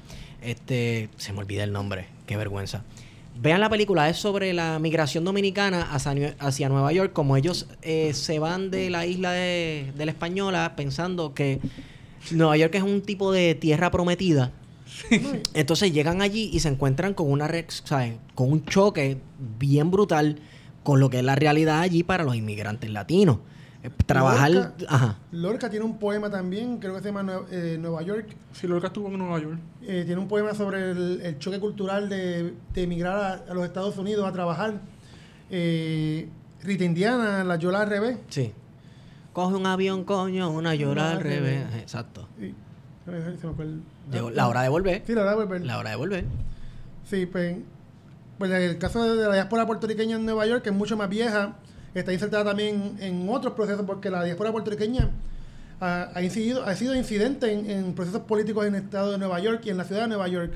Un ejemplo de ello es la transformación de los sistemas de, educación pública en la ciudad de Nueva York eh, y la, aportación de los puertorriqueños en, en los currículos de enseñanza en la Universidad de Nueva York en los primeros que empezaron a joder, este, porque no hay otra palabra, incidir en, en la transformación de eso fueron los puertorriqueños que querían un departamento de estudios puertorriqueños. Quiero conocerme yo, quiero ser, saber quién yo soy para que mis hijos no, pierdan lo que es la identidad puertorriqueña. Quiero que mis hijos estudien una formación de estudios puertorriqueños. Lo curioso es que esos estudios puertorriqueños surgen para estudiar las diásporas. Entonces ahora esa diáspora nos estudia a nosotros. Sí. Y Ahora que- estudia el fenómeno de la crisis de Lela. No, y, y es igual también ha pasado con otras diásporas a nivel mundial. Por ejemplo, la diáspora dominicana también tiene un centro de estudios dominicanos, pero no estudia dominicana de, una manera como lo harían desde dentro de dominicana, la estudia desde afuera, estudia la diáspora dominicana, la, la influencia de la diáspora dominicana y en la política de, de de la República Dominicana. Que en ese sentido las diásporas sí tienen unas connotaciones distintas y otras nociones distintas para estudiar los, los problemas de sus países porque no son insiders, son en muchas ocasiones son outsiders.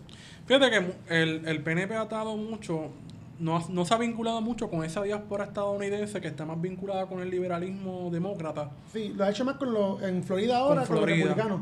E incluso con Filadelfia, que también hay un núcleo en, en Pensilvania de puertorriqueños que también son de esos exiliados de la crisis económica de Lela. Sí, en Texas no, no estoy seguro si pueden incidir tanto en la política, pero en, en el caso de Nueva York, que estamos hablando de, de Andrew Cuomo y la reelección, en ese sentido, lo, para, para el Partido Demócrata y para que Cuomo pueda ser reelecto, él está apostando al voto puertorriqueño y la forma de pescar ese voto puertorriqueño es eh, ofreciendo la ayuda a los puertorriqueños con- después del huracán María, porque María se ha vuelto en un tema de discusión en los Estados Unidos eh, en contra de Trump. No es un tema de, de, de derechos civiles, derechos humanos, de, De son ciudadanos ni- ni tan-. Ni, tan siquiera caridad, porque podemos partir de, la premisa de- de- del egocentrismo de decir que es caridad, de ayudar a un país jodido, a un estado jodido. No, pero es la noción de vamos a ayudar a Puerto Rico porque con esto es que le vamos a dar un cantazo a Donald Trump. Sí, es, es esta cuestión que yo he venido discutiendo ya hace par de episodios de eh, cómo el Partido Demócrata ha estado utilizando a Carmen Yulín como ficha política eh, para anti-Trump, como una ficha anti-Trump y no algo Hablando- pro Puerto Rico. Hablando de, de Carmen Yulín y, la, y el Partido Demócrata, Ajá. creo que en agosto o septiembre, el principal grupo demócrata de latinos, que se llama Somos, va a tener su convención anual, que la tiene un año en, en el estado de Nueva York y un año fuera de Nueva York. va a tener la actividad este año en San Juan. Y el año pasado, en la periferia, no en las actividades de ellos formales, en las actividades formales estaban hablando de, de rogar promesas o enmendar promesas para que fueran humanamente más aceptables. Ahora están hablando de condenar la deuda, este Warren y, Sanders. De Sí, perdonar la los deuda. más radicales están hablando de condenar la deuda, la propuesta de Cynthia Nixon, que para mí es mucho mejor candidata que Cuomo, eh, ha sido de, de que los empleados, la parte de la deuda de los empleados del Estado de Nueva York, de la deuda de Puerto Rico, que esté vinculada a, los fondos de retiro del Estado de Nueva York, no se cobre, que se deje esa parte, que se pierda. Que en ese sentido, eh, lo- los más radicales dentro del Partido Demócrata están apostando a que no se cobre la deuda, pero los más conservadores, que son los Clinton, los Cuomos de la vida, esos son los que están que sí se pague, pero que se pague menos, que sea más responsable. Que en ese sentido hay una, una división dentro del Partido Demócrata, pero siguen los dos usando a Puerto Rico, a Puerto Rico como un token para eh, enfrentar a Donald Trump porque no tienen las herramientas teóricas, ni mucho menos políticas para enfrentar a Donald No, no, Trump. no, hay, no, hay. No. Puerto- Estados Unidos ahora mismo es un, es un imperio sin cabeza. Eh, bueno, con peluca, pero sin cabeza. Ese sería el título de este episodio. Con peluca, pero, Pero sin, sin cabeza. cabeza. Sin ofensas a Carlos Díaz Olivo. Perdón, pana, y el chopercito también. Habla, Chopper no oye esto, esto lo oye Wasp. Oye, Wasp, no me invitan a tu cumpleaños, ¿oíste? Bye. Mira, eh, quiero hablar sobre George Washington. Felicidades, Wasp. sobre George Washington University y este el estudio que ellos estaban haciendo sobre los muertos de María. La misma universidad donde Julia Keller es, el- es profesora adjunta. Donde Rosselló Yo- trabaja. Eh, ¿Todavía trabajas ahí como profesor? Sí, bueno, yo lo último que vi que Rosselló está ganando billetes de ahí. Eh, eh, es bueno que estén ocurriendo este tipo de cosas porque esto rompe el mito de que, uh, él estudió o él es de tal universidad o está relacionado a tal universidad, significa que el tipo o la tipa es un brain. Colonialidad, Este. colonialidad del poder. ¿Será? Pues, Sí, a lo Boaventura. Sí, sí, sí. entonces, pues hermano, estamos viendo con los papelones de Washington University y los debates que con el estudio de Harvard, etcétera, que a todo el mundo que tenga a título de tal cosa, como quiera, tienes que cogerlo con pinzas, no porque tenga un título o esté relacionado con tal universidad, pues es un genio automáticamente. La cuestión fue que Harvard tiró un estudio sobre las muertes de María que Con no... su propia metodología. Exacto. Como se había explicado aquí. Exacto. Y bajaron la línea, salieron unos resultados, que es el número famoso de 4.645. Está debate, hay Eh, otro estudio de Alessi Santos, en el que fue el primer estudio que se hizo. El segundo estudio del de Harvard. y Este tercer estudio fue el que comisionó Héctor Pesquera y Pe- el gobierno. Pero este era el que venía desde... lo- Neutralidad. Lo, neutral, lo objetivo, ni científico, que no es de izquierda ni de derecha, y que venía con la bendición de papá Baby Doc. Y de Sí. papá Doc, y de Y papá Doc, Doc. que se Sí, joda, los ¿no? científicos de este país. Claro. Entonces, esta gente le dio 125 mil pesos a una gente de George Washington University para que hiciera un, un informe. Vamos a ser claros, 125 mil dólares para un informe en los Estados Unidos es como darle 20 dólares a... Sí, es un menudo. Es, es literalmente un menudo porque un estudio eh, verdaderamente objetivo, científico y neutral no te va a costar 120 mil dólares. Eso es, Eh, eso es la prostitución más barata del mundo. Ese tipo no. Bueno, es tan así que lo que hizo Eso es George, de Craigslist, literalmente. lo que hizo George eh, Washington University fue hacer la metodología, no hizo la investigación. Exacto, esa es otra cosa, que era cómo hacer el estudio. Pero por 125 mil pesos hacerte la metodología, te están haciendo un nene. Te- mala mía, te están haciendo un Bueno, pero nene. entonces al fin y al cabo, Pero ¿quién nene, hizo el eso, estudio? eso no es ni un nene, ni siquiera. eso- Pero es que si yo supiera hacer esa metodología, yo no pedía 125 mil pesos. Pero Hubiese pedido medio billón y es ya, la- si Ay, mira, la metodología. hicieron la metodología para que quién hiciera el estudio. Pues que era obligado. Pues que iba a conseguir a alguien neutral, ni de izquierda ni de derecha. que A iba quien le iban a pagar un par de O sea, pesos vamos, más. ya, ya van 10 meses. Del paso de María todavía no. Va a llegar el, el aniversario de María y todavía no vamos a saber. No, esta gente está apostando a que la gente se lo olvide. Primero vamos a ver quién puso el calcet en el edificio este de... El anexo de Facundo Hueso. Antes de saber cuántos muertos hay aquí en Puerto Rico, porque es increíble que el gobierno tenga un desprendimiento sobre este tema. No, no le interesan los muertos de María y las muertas de María. Mucho menos le interesan los desaparecidos y desaparecidas. No atiende la seguridad del país. Este gobierno de no sé. Hola, ¿cómo estás? No sé. Todo es no sé. Es un gobierno que nunca sabe nada. Como la gente por ahí que puede estar lo más jodido del mundo. ¿Cómo tú estás? Pues. Estamos bien. todo Es un bien. mantra. El Eh, mantra de estamos Está- bien. Está todo bien. Estamos bien. Tirando la Bad Bunny. Es verdad, es que eso se ha convertido en un mantra del echapalantismo. Sí, eh, sí, estamos bien. Aquí no ha pasado nada. Las cuatro entonces- Baby Boomers y, y Bad Bunny. Coño, está buena, Luisa. La cuestión es que esta gente dice que por un chanchito más ellos van a parir un informe con números. Porque la pendeja es que ellos enviaron metodología sin ningún tipo de contenido, digamos, teórico de qué es lo que pasó. Pero entonces, si queremos picharle a esto por un poco, vamos- yo pienso que debemos darle una pichadera un poco a la de George Washington, pero hoy sale, esto sale de Noticel, que, y yo quiero que con esto cerremos, porque este episodio se puso largo por la cuestión del, del problema técnico. No, dame break, no la dañe. Pero por aquí yo estaba mirando que Ricardo Rosselló firmó un proyecto de ley para aumentar la cantidad de dinero que tienen las personas en el desempleo. Que reciben mensualmente por desempleo. ¿O sí? De 133 dólares a 190 dólares. Ahí podríamos tener el debate de si esto es mantengo institucional o si esto es que ya tiraron esto a pérdida realmente. Y, Eso es mucho más de lo que dan en Nueva York. ¿De verdad? 190, 190 semanales o, qui- o quincenales esto. Ahí yo creo que son, yo creo que son quincenales. Creo, no estoy seguro de eso. Si es semanal, es más que en Nueva York. Si es quincenal, siguen estando jodidos. Claro. Pero esto será la misma táctica que usó el gobierno de proclamando un aumento a los policías cuando los policías estaban en crisis por sueldos. Este, había mucho eh, esta cuestión de brazos caídos, ausentismo. ¿Será por eso? Lo que pasa es que también... Espérate, son semanales, Luis. Ahora que encuentro la noticia en otro, en otro portal de esa gente del periódico Colonial, dice que son cien- de 133 dólares semanales a 190. ¿El qué? el es un- desempleo. Eso es Ah. un part-time. Eso es un part-time en Puerto Sí. Rico. Sin- pero, ¿qué problema? No podemos estar apostándole a, lo que es desempleo porque ¿cómo tú vas a tener un desempleo si no has tenido trabajo tan siquiera? Un país que juega con las estadísticas del, del desempleo, no saben ni siquiera leer una estadística de desempleo porque sí, pueden tener la metodología y recogerlo bien y llevar- enviarlo a Estados Unidos, pero cuando lleguen esos datos aquí nuevamente, porque aquí tenemos que enviar todo a Estados Unidos. Pero recuerda que la metodología del empleo es una encuesta. Sí, De ver quién está buscando trabajo. Y es una encuesta representativa de, de cerca de 2.000 personas, más o menos. de sí, como en, mismo en todo, en todo el mundo, con todo, con todo en Puerto Ah, pero las encuestas son malas. Me acuerdo ahora del estudio de Harvard donde decían, no, que es una encuesta. pero eso es lo que hace básicamente este el Departamento del Trabajo. Hace unas una encuestas telefónicas y de ahí sacan un por ciento.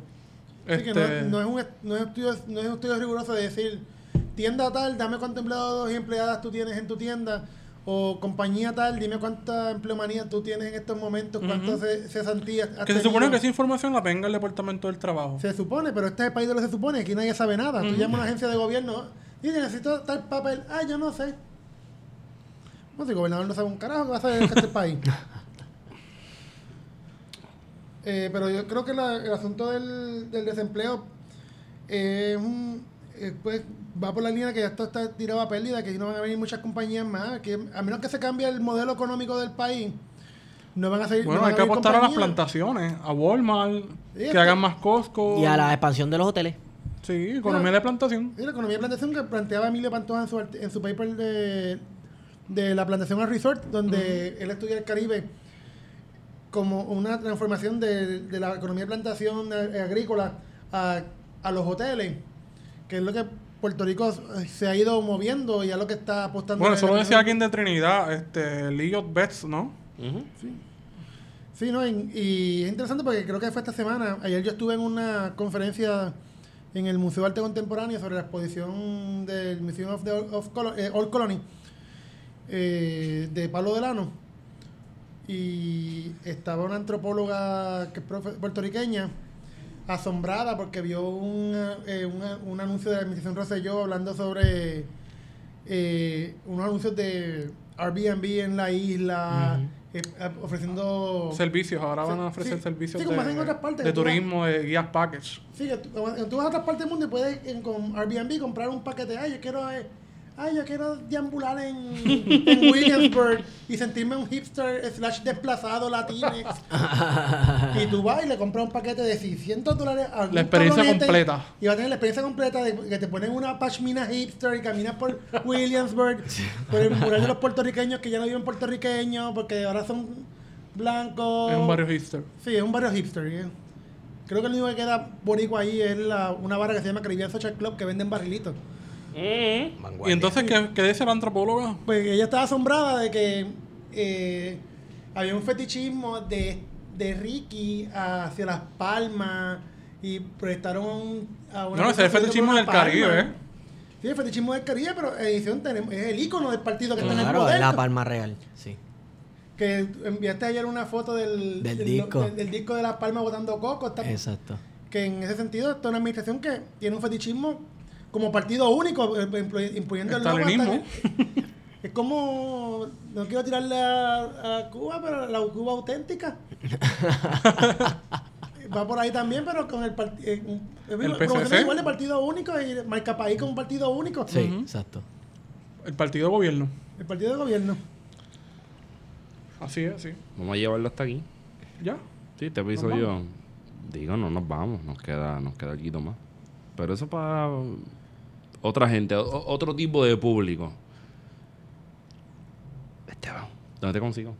Me consigues por Twitter eh, Estigom. Entonces, antes de cerrar, quiero enviar un saludo a un pana del podcast que se llama Juanqui Martínez. Saludos, Juanqui. Uh. Este, Tú solo, tú solo hiciste la voz ahí por no decir no que ibas a hacer esto. Saludos a Juanqui. Y nada, me consiguen por Twitter en Estigom. Sigan la discusión por ahí por Twitter o por donde ustedes quieran. Y díganos en lo que están en acuerdo y en desacuerdo. Y como siempre, lo importante aquí es crear la discusión. A mí me consiguen por Wario Candanga.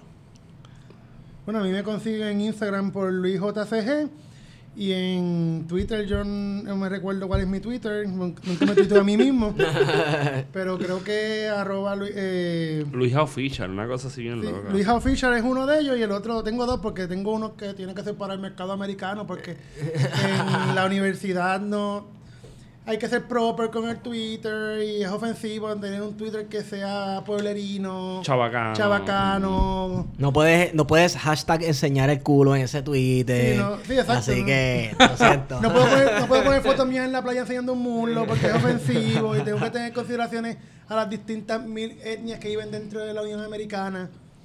Pero nada, mi, me consiguen en, en Luisa Oficial o en Luis J. Sintron 787. 787 me gusta. Mira, a mí me pueden seguir en PHTO. Y esto fue el 16. Sí, 16, episodio número 16. Para darlo. Y Sólido. está bueno. bueno, hemos ido con ustedes. Plan de contingencia. Ey, después de haber vivido tanto, cada uno se dio cada cual con su balance de explorar